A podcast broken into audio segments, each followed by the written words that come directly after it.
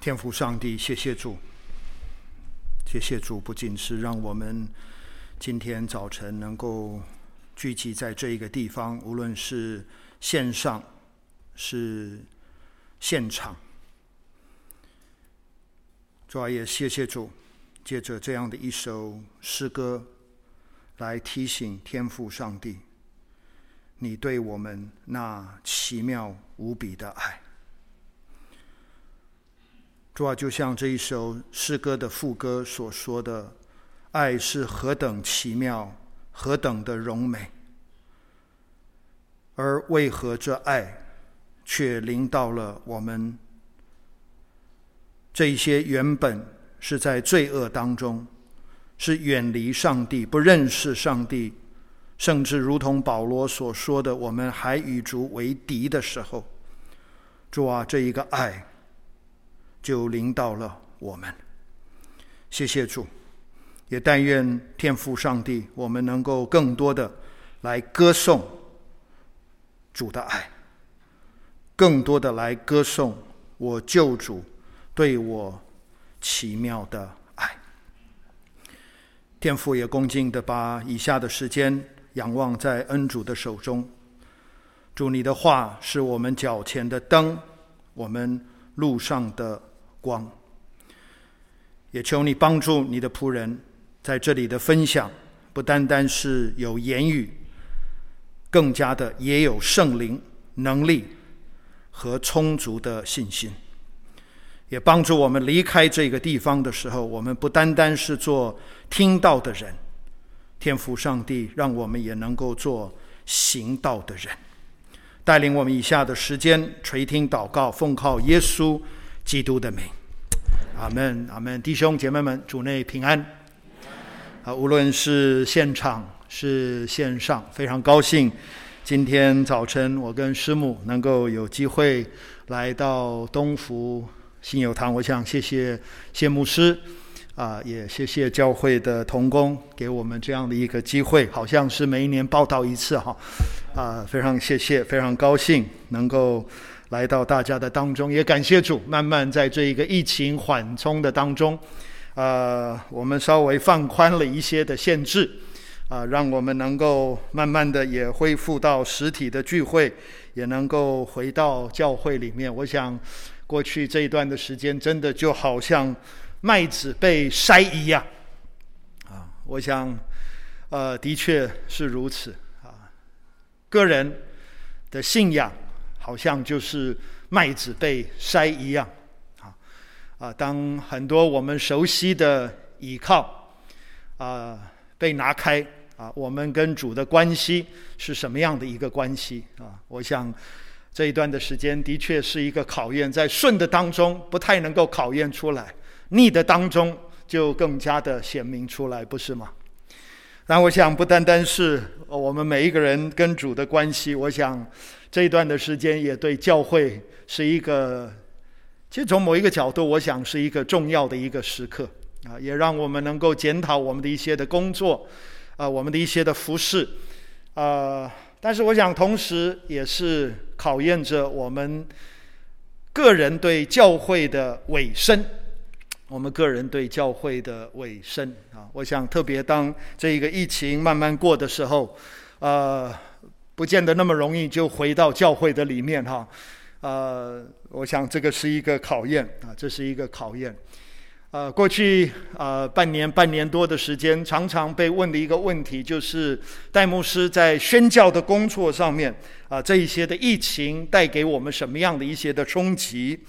呃，当然，的确是有好些的冲击，好多的宣教师因为疫情的缘故，没有办法，无论是留在宣教的工厂上面，或者回到宣教的工厂上面，包括内地会好些童工，一直都是留在自己的国家，所以的确是有好大的一些影响。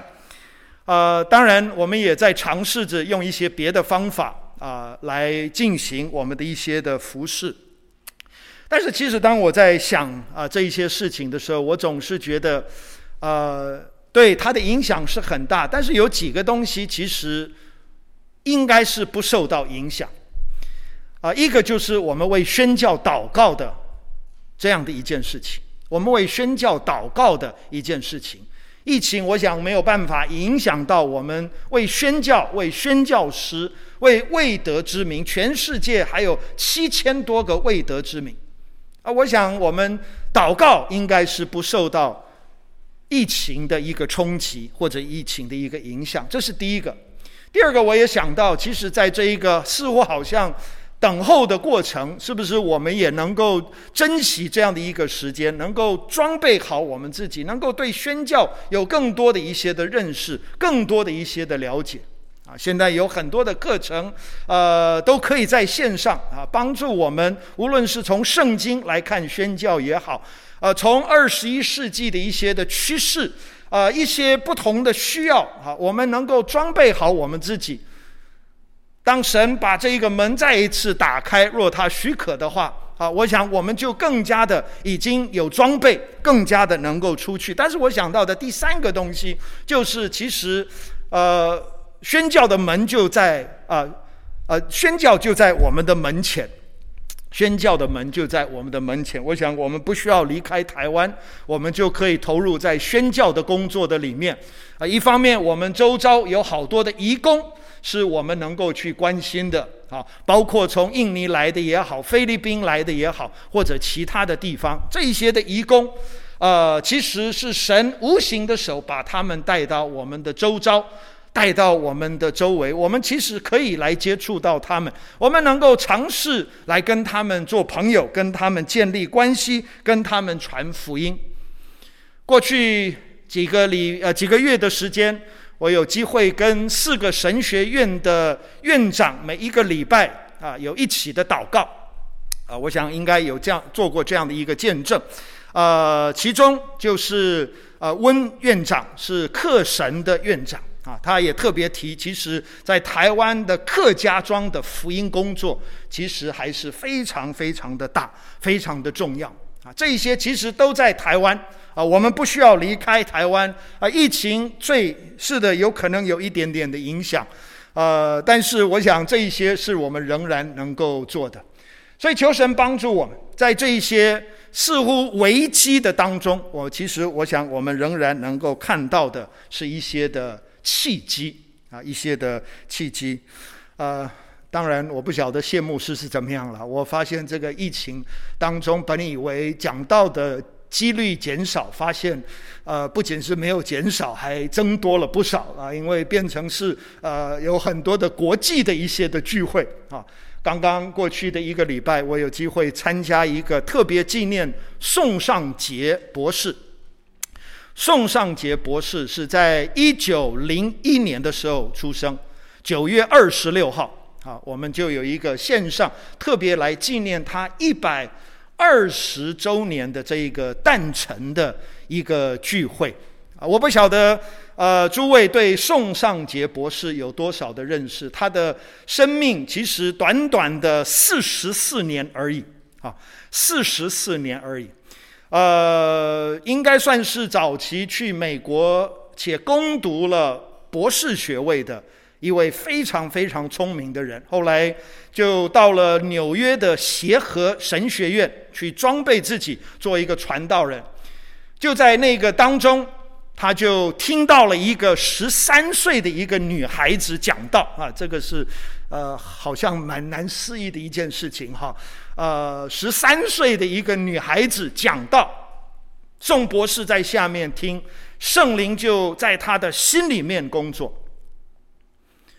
完全生命改变，回到神学里面，发现很多在神学院里面的，不仅是同学们，很多在神学院里面的老师都还没有真正的蒙恩得救，所以他就开始劝他们要认罪悔改，啊，结果就得罪了学校的院长，啊，就得罪了学校的院长，啊，就被丢到疯人院里面，整整关了一百九十三天。关了一百九十三天，啊！但是，哎呀，也是很奇妙，神就在那一百九十三天里面，让宋尚杰博士能够全本圣经，从前面到后面，整整念了有四十次之多，成为后来他回到中国服侍的一个非常重要的一个基础。复兴的火就临到了，不单单是中国的教会。啊，其实宋尚杰博士也有来到我们台湾过啊，他也去过香港，当然南洋啊，我前几个几年有机会去到新加坡，呃，在一个威理公会的教会里面，他们有一个讲台是宋博士曾经用过的一个讲台，他们说戴牧师啊，你要不要站在后面照一张相？啊，的确，我就这样做了。啊，的确就这样做了。但愿感动宋尚杰博士的灵能够，啊，我不敢说加倍了，就是感动就已经 OK 了。感谢赞美主，当然加倍那就更好。啊，但是我读这一些故事，参加那个聚会，心里面很有感触。但愿神真的在这一个时刻来复兴你我的生命。来复兴他的教会。我们生活的这个时代是一个充满挑战的一个时代，唯有我们经历到复兴的火，我们才能够真正的在这一个时代里面为主发光，为主做盐，能够为主做光，能够翻转，能够翻转，靠着圣灵，靠着神的大能，能够翻转这一个时代，唯有复兴。唯有复兴，所以求神帮助我们。呃，也是发现，呃，不能接太多外面的讲道，要不然学校的工作就做不完了。所以也为我祷告，感谢主。今天早晨要跟大家一起分享的题目是“必须”。若是你有圣经的话，或者你是用你的手机，好不好？跟我一起翻回到我们刚刚所读的这三处的经文。因为若是你仔细看的话，你会发现在这三处的经文里面，“必须”或者“必”这一个词的出现。第一次它的出现呢，是在第五节到第七节的这一段。在第七节，耶稣对尼哥底母说：“你们必须重生，你不要以为稀奇，你们必须重生。”你不要以为稀奇。若是你有带着纸本的圣经，你或许不介意的话，你可以把“必须”这一个词把它圈起来。然后到第二处的经文，在第十四节那边，约翰他这样描述耶稣：耶稣说，摩西在旷野怎样举蛇，人子也必照样被举起来，人子也必也必须照样被举起来。第二次，在这三处经文里面，必必须的出现。当然，第三次，我想是我们格外熟悉的，是在第三十节，施洗约翰在这边所说的一段话，在结束第三十节，他就说：“他就是耶稣基督，他必兴旺，我必衰微；他必须兴旺，我必须衰微。”三次在。这三段的经文里面，我们看到“必须”的出现。当然，“必须”或者“必”这个词，其实是一个很普通的词。若是你去看圣经、去翻新约的话，你也会发现“必须”“必”这个词，其实它出现了有一百一百多次，算是一个很普通的一个词。但是，若是你把你的焦点放在约翰福音的话，我们会发现，其实。在约翰福音里面，反倒这一个词“必须”或者这个字“必”，即使只有出现了十次而已，且它每一次的出现都是非常非常的关键，非常的关键。我记得十九世纪非常有名、被上帝所重用的解经家牧者。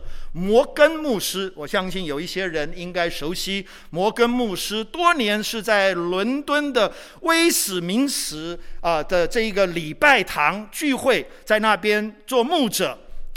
他曾经在一本书里面，他就特别探讨了这十个在约翰福音当中的必须。啊，在这一本书里面，他特别把他们描述成为 the divine imperatives。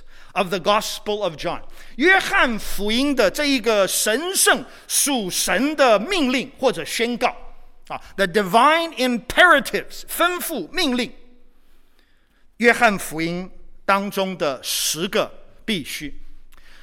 我们今天早晨就愿意从这三次必须的出现，从三个角度一起来思想。当然，我们刚刚读了，我们知道这一段故事的背景，就是有一位犹太的官，他的名字叫尼哥迪，呃，他的名字叫哥利牛，啊，对不起，尼哥底母，啊，他的名字叫尼哥底母，他是一个犹太人的官。第一节那边告诉我们，他同时也是一个法利赛人。他在夜间，他就来见了耶稣。他在夜间就来见耶稣，对耶稣说，在第二节，若是你自己是看你的圣经，我们没有把这一段的经文，呃，投在投影上面。但是呢，尼哥底母就来到耶稣的面前，对他说：“拉比啊，我们知道你是由神那里来的师傅或者老师，因为你所行的神迹，若没有神的同在，无人能够行。”紧接着就是我们刚刚所读的，至少前面的那两段的经文，所以背景是在这一个地方，背景是在这一个地方。而第一段的经文，我们我想在这里首先所看到的，亲爱的弟兄姐妹们，就是必须救恩的必须，或者救恩救赎的必要，救赎的必要。耶稣对尼哥底母说：“你必须，我们必须重生，我们必须重生。”在这里，他告诉了尼哥底母一个重要在圣经里面的道理。我相信当时的门徒一定是非常非常的惊讶，因为若是我们熟悉的话，我们会知道，其实这些法利赛人他们拥有着浓厚的宗教热情。当时的人是。仰慕着这一些法利赛人，至少我想在信仰或者在宗教上面，他们是非常非常的火热。没有想到在这个地方，耶稣却对尼哥底母说：“对不起，你所有的宗教热情是不够的，你我都必须重生，你我都必须重生。”我想这个。对尼哥底母也是相当的一个冲击，相当的一个冲击，因为在这当中呢，我想当耶稣说你的这一些宗教的热忱是不够的，你必须重生的时候，我想这个对尼哥底母是一个很大的一个挑战，因为他总是觉得，其实在他的信仰里面，他的金钱、他的努力，就足够于他能够。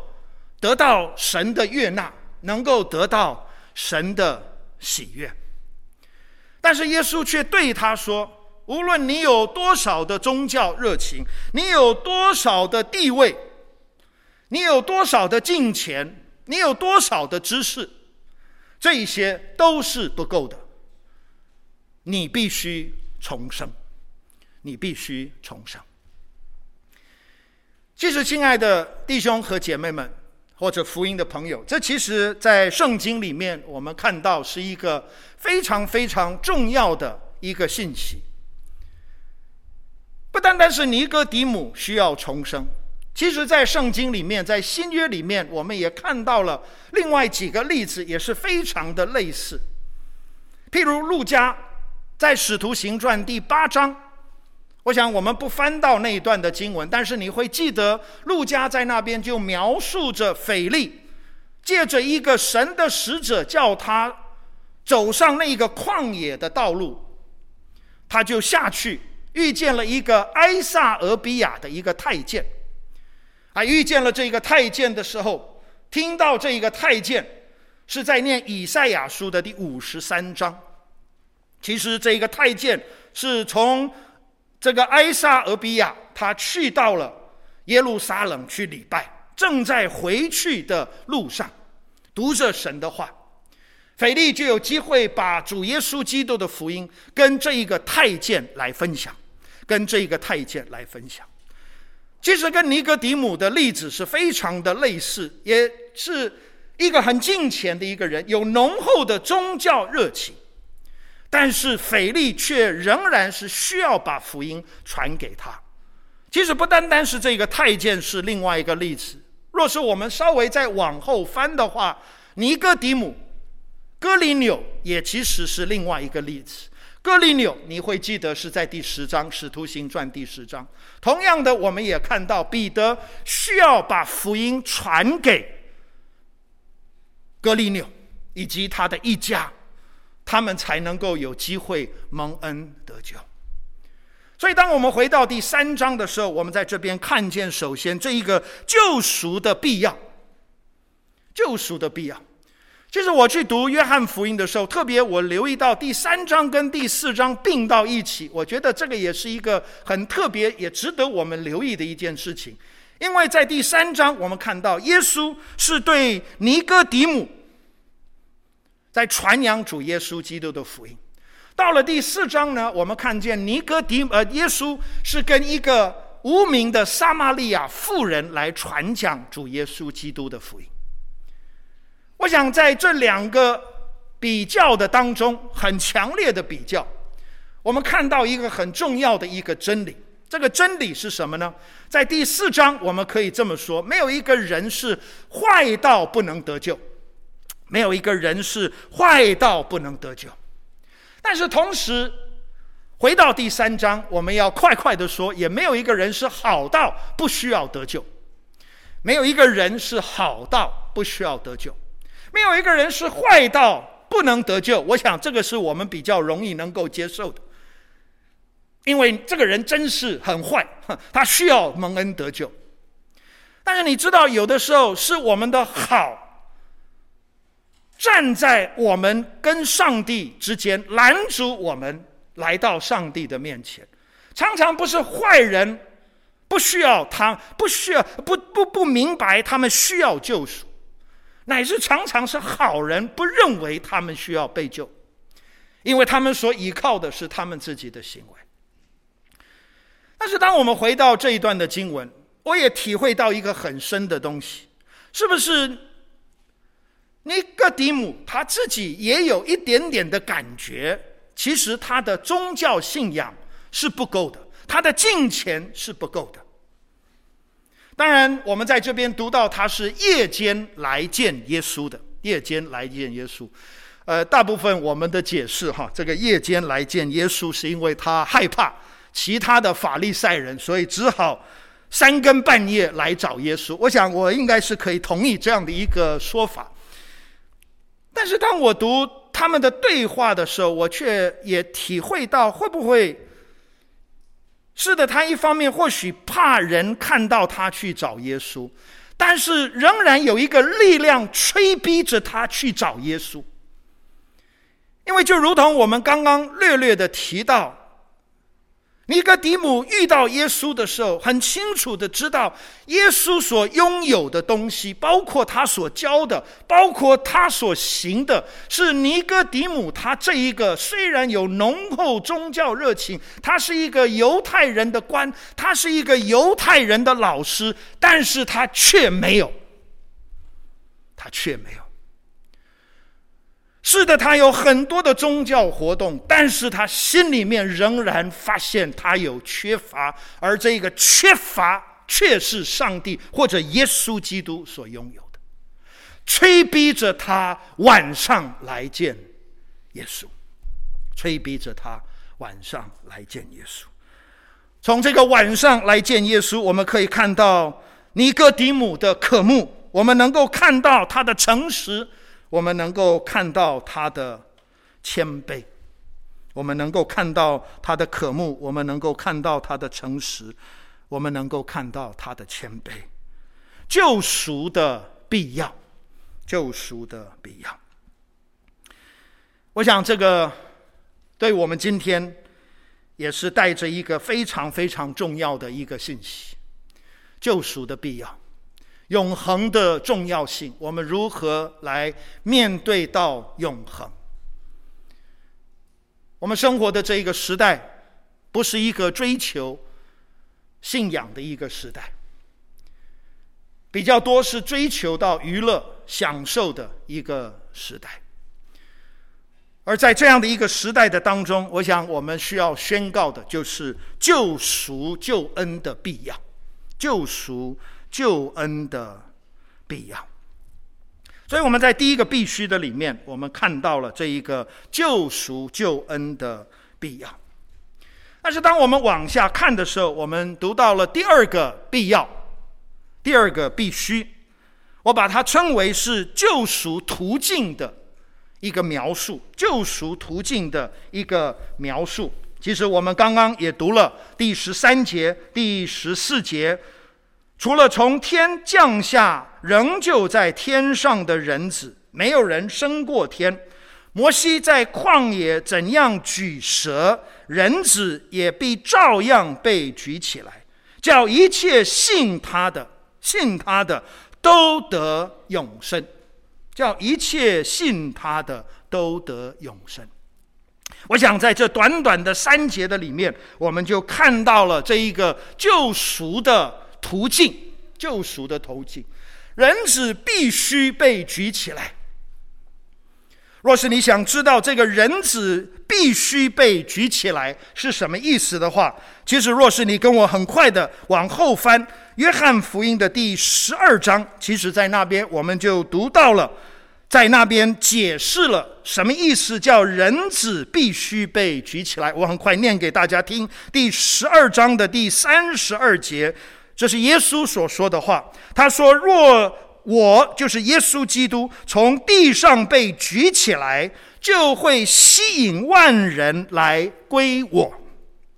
我若从地上被举起来，就要吸引万人来归我。”三十三节紧接着约翰的解释，耶稣这话原是指着自己将怎样死的。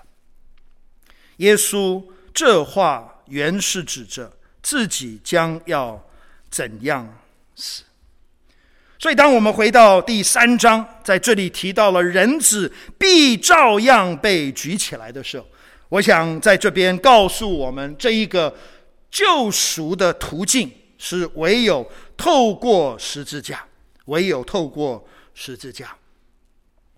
当然，今天早晨我们没有很多的时间去看。耶稣在这边特别所提到的，在旧约里面，在民数记，在民数记的第二十一章那边所描述的摩西怎么样在旷野里面把蛇举起来，人子也必照样被举起来。其实，若是你有时间回去看那一段的经文的话，其实那一段的经文也是非常非常的重要，可以说是在旧约里面预言着耶稣基督那最终的救赎的功夫。它是一个预表。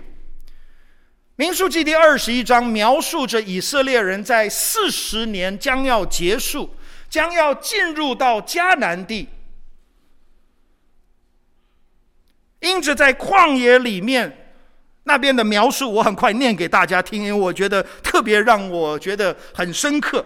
在第二十一章的第四节，他们从何尔山起行，往红海那条路走。他们绕着以东地，但是百姓因为这路难行，心中甚是烦躁。这路难行，心里甚是。烦躁，哎，我不晓得今天你我的路难不难行啊？啊，我跟师母是一年一年多前换了跑道，去了中华福音神学院服侍。啊，我不应该用“难行”这个词来描述哈，啊啊，但是呃，咱们就说不容易行。当然，从很多的角度，我自己也不是一个神学家，我也不是教育家啊，所以要突然来治理一个神学院，啊，这个 learning curve 哈，这个学习的这一条线是很陡的一条线，呃，童工也很谅解，呃，童工也很包容我哈，啊，感谢赞美主，但是啊，真的不瞒大家说，好像有一点难行，有一点难行，心中。甚是烦躁，哎呀，何等贴切的一个描述！但是紧接着第五节说什么呢？他们就怨毒上帝，他们就埋怨上帝。这是在出埃及的经验里面第八次描述着以色列人因着他们走的道路难行，心中烦躁而怨毒埋怨上帝。当然，他们埋怨的是上帝，他们埋怨的是摩西，他们埋怨的是上帝的带领。他们埋怨的是上帝的供应，他们怎么描述那一个天使吃的食物玛纳呢？我不晓得大家记不记得他们怎么描述？他们说也没有粮，也没有水，甚至我们心里面厌恶这淡薄的食物。上帝的供应，他们厌恶，他们认为上帝的供应是淡薄的。神的审判就临到了，你会记得，就有火蛇出来，就咬了以色列人，且咬死了许许多多的人。以色列人就来到摩西的面前，求他为我们祷告。摩西这一个极其谦和的人，我每一次读摩西的生平，我真是佩服他。百姓再怎么样，我们看到摩西是一个谦和的人。他们埋怨他，怨毒他，但是摩西却仍然为着他所带领的百姓守望祷告。于是摩西就为百姓祷告。之后，上帝就吩咐摩西做一件事情，就是要建立一条活蛇，把这个蛇放在铜柱上面。哎，我顺便提一下，我不晓得在我们当中有没有医疗的同工们。啊、这个医疗的国际标志，若是你熟悉的话，就是一个呃，这个叫什么？也不是叫棍子啊，一个杠子，然后上面有一个蛇，就是从。这个地方所出现的，一直到今天，我不晓得台湾我们是不是用这个标志哈？啊，但是我知道美国是这个标志哈。所以，若是你很好奇，到底这个标志太奇怪了哈，这个医院里面怎么用这种标志哈？啊，其实就是从这个地方而来的，从这个地方而来的。把那一个蛇，把那个铜棍，把它举起来的时候，一望那蛇，就必得得生。就必得活，就能够得到生命。所以，我们回到这边，我们看到耶稣不仅是告诉了我们这一个救赎的必要，他也告诉了我们这一个救赎的这一个途径。我想，这个是一个非常重要的一个提醒，对我而言，或者今天对教会，特别在这一个时代的里面，在宣教的领域里面，我不晓得你知不知道，我们。在过去也是好几年，最被讨论的一个议题就是 the uniqueness of Jesus Christ，耶稣基督的独特性。耶稣基督的独特性。我们生活的这个时代是一个非常多元的一个时代，也包括宗教的多元。全世界九千多个不同的信仰，九千多个不同的信仰。这么多的信仰，是否是条条大路都通罗马？还是耶稣基督是唯一的道路、唯一的真理、唯一的生命。刚刚长老在我们聚会开始的时候，特别引用了彼得在《使徒行传》第四章所说的：“天下人间没有赐下另外一个名，我们能够靠着得救。”究竟耶稣基督是唯一的一条道路、唯一的一条生命、唯一的一个真理，还是他只是在许多生命真理道路当中的一条而已？圣经清楚地告诉我们，在这样的一个多元被冲击的当中，我们要持守耶稣是 the way, the truth and the life，是唯一的道路、唯一的真理、唯一的生命、救赎的途径、救赎的途径。但是，让我们很快来到第三个必须。我们刚刚提到第一个必须是救赎的必须。第二个必须是救赎的途径，救赎的途径。第三个必须，我把它称为是救赎的果效。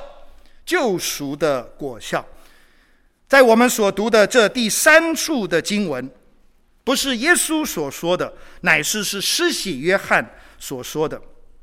我们在第二十七节到第三十节，我们看见施洗约翰他这样说：“若不是从天上赐的，人就不能得着什么。我曾说我不是基督。”是奉差遣在他面前的，你们自己可以给我做见证。娶新妇的就是新郎，新郎的朋友站着，听见新郎的声音，就胜喜乐。故此，我这喜乐满足。他就是耶稣基督，他必兴旺，我必衰微。短短的几节的经文。我想，因为时间的缘故，我只能够在这边快快的提到几个东西。我觉得在这第三个必须，在这个救赎的果效里面，当你我领受到这一个救赎的工作工呃这个这个在我们身上的这个作为的时候，我们的生命应当流露出什么样的一个见证？我想，施洗约翰是一个很好的一个榜样。在这里，我们看到施洗约翰他说什么呢？一个救赎的功效，第一个就是蒙受主恩的一个人，也清楚知道他所拥有的一切，其实都是主所给他的。一开头二十七节，约翰就说：“若不是从天上赐的，人就什么，不能得着什么。”施洗约翰。很清楚的知道，其实他领受了主的恩典，他所拥有的一切都是从主那边而来的。当我们领受这个救恩的时候，亲爱的弟兄姐妹们，我相信我们是更加的清楚知道，我们所拥有的一切都是主的恩典。早早我提到了宋尚节博士，四十四年，他在一九二七年的时候，他就回到了中国。我想，若是你读过他的故事的话，你会知道，在从西雅图回到上海，他其实是莆田人，是兴化，是福建人。他去到了上海，坐船坐到上海，把所有的文凭，把所有的奖状，唯独一个他没有丢掉，其他的全部都丢掉，留了一个他的博士学位，要给他爸爸看，要给他爸爸看。二十七年，一九二七年到一九四四年，在北京的香山被主接回天家。在这短短的几年的当中，我想，当我读他的日记的时候，我心里面很深的一个感触，就是他很清楚知道他所拥有的一切，包括他的时间，都是主给他的恩典。所以，是一个蒙受主恩且清楚知道。我所拥有一切都是主恩典的一个人，但是第二，很快我们在这边也看见是一个领受主差的一个人，是一个有使命的人，在他的生命里面，主给他恩典，但是他的生命也就连接带出了一种使命感在那个地方。第二十八节，我曾说我不是基督，然后注意下面这一句话，乃是我是奉差遣在他。前面的，若是你熟悉约翰福音的话，你会知道“拆”这一个字前前后后出现了六十次之多，一直到末了第二十章，耶稣复活升天前，复活后升天前，对门徒们说：“如同父怎么样差遣我，我也差遣你们。”这个词在约翰福音里面扮演了一个很重要的一个角色。你我的生命就如同使徒呃约这个这个施洗约翰一样，需要有这种使命感，需要有这种使命感。所以第一个是蒙受主的恩典，第二个是带着一种使命感而去。第三，当我读这一段的经文的时候，我看到约翰施洗约翰提醒着我，提醒着我们，我们也要聆听主的声音，聆听主的声音。二十九节他。紧接着说什么呢？他说：“娶新妇的就是新郎。”啊，我顺便提一下，这个新妇应该就是指着教会，就是指着教会。在新约里面，指着教会有三个不同的图画：一个就是新郎的图画，新娘的图画，对不起，新妇新娘的图画；一个就是身体的一个描述，一个就是一个建筑的一个描述，一个建筑的描述，一个是 bride，英文我就比较能够记起来。一个是 bride，一个是 body，一个是 building，三个 B。教会是什么？教会就是心腹，就是新了、新娘。教会是什么呢？教会就是身体。我想这个教会是身体的概念是极其的重要哈，因为教会这个身体应该是连接在一起的哈。所以当这个疫情越来越松绑的时候，我想我们还是要整个肢体连接在一起哈，很难透过网络来连接了哈。求神帮助我们，求神保守。当然，第三个就是一个建筑，第三个就是一个建筑。但是施洗约翰说什么呢？新郎的朋友站着。听新郎的声音，甚是喜乐。哎，我好喜欢那个描述新郎的朋友啊！感谢主，我们在耶稣基督里面已经被称为是朋友，他的朋友。但是大家有没有注意，他是站着听新郎的声音。呃，我们都坐在这个地方了哈，不需要你站起来。但是我想，这个站着的这个感觉，至少对我而言，是一种渴慕，是一种期待，是一种盼望，能够听到主对我们说话。华神刚刚一个学年的开始，学前的灵修会，有机会跟。同学们一起分享信息，特别在那个聚会的里面，我有很深的一个负担，就是求神帮助中华福音神学院。我们不是只是一个知识的一个传递，不是一个，不是只是一个知识的传递，乃是是一个认识的一个强调。你我可以有很多的知识。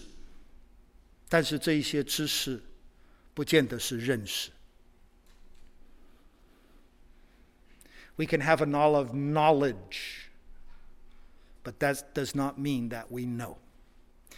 我们可以对上帝有很多的知识，但是我们是否认识？我们是否认识？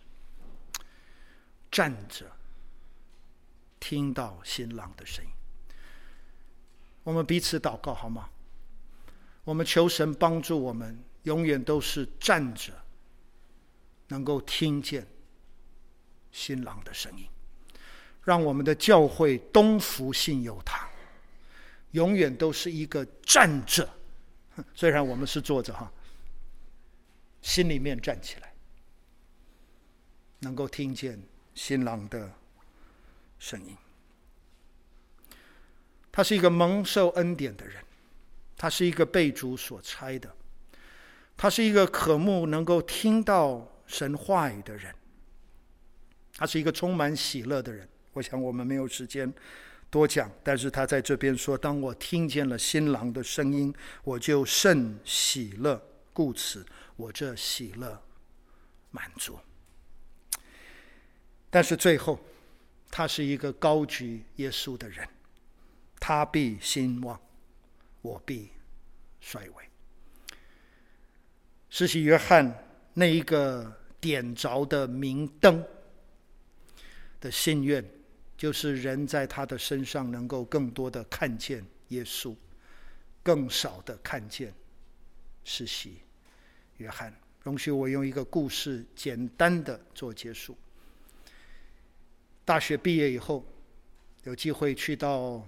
美国的北加州，Berkeley，在湾区有两年的时间。那两年对我而言非常非常的重要，因为虽然我是个基督徒，但是小的时候被人问你叫戴继宗，你是不是要继续祖宗？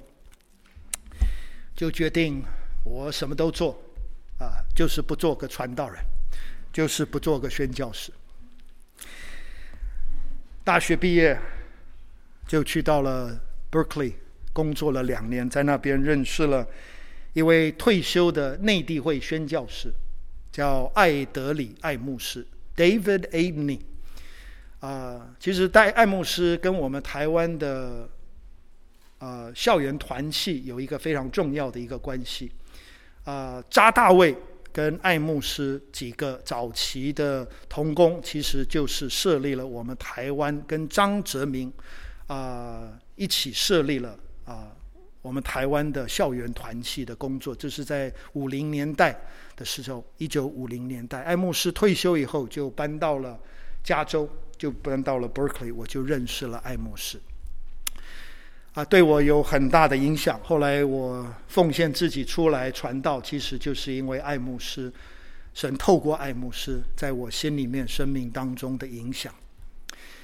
但是我要分享的故事，就是有一次艾牧师出席了一个当时非常重要，其实是使者美国使者协会，我相信应该有一些人听过。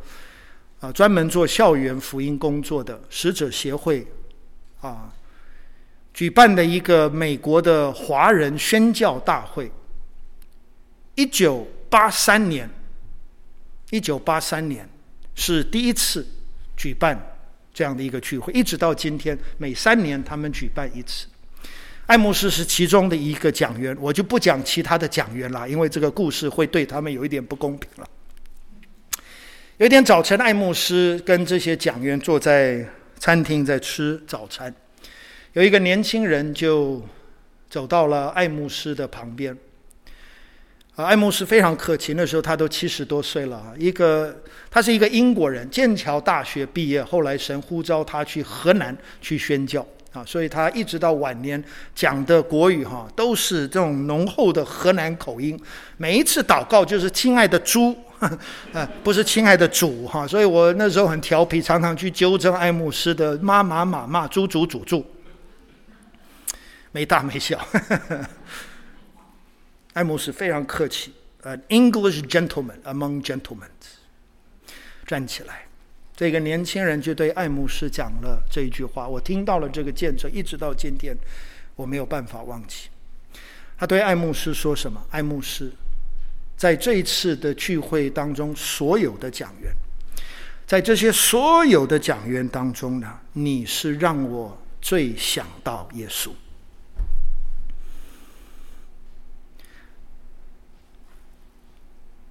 我想没有一个更好的一个肯定，不是吗？我们一生的目标，所追求的，若是。哪一天有一个人会跟我说：“戴季中，你最让我想到耶稣。”哎呀，我还差好远好远，我还差好远。他必兴旺，我必衰微，让人能够看到你，能够看到我。越来越看见耶稣，因为我们越来越活出耶稣的形象来。他必兴旺，我必衰微。救赎的必要，救赎的途径，救赎的果效。我们一起低头，我们祷告。天父，谢谢你带领我们今天早晨的时间。也谢谢主，借着这三个必须。你提醒着我们，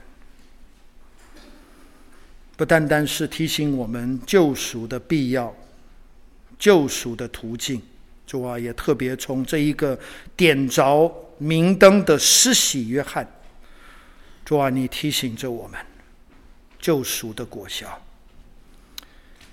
主啊，让我们更多的看到我们生活所拥有的一切都是出自于你。让我们生命当中更加的有使命感，不再为自己活，乃是为基督而活。让我们让我们的教会是常常站着，听见新郎的声音。求主赐下这样的一个渴慕，让我们有喜乐，让我们的喜乐是满足的。主啊，是的，也让更多的人能够。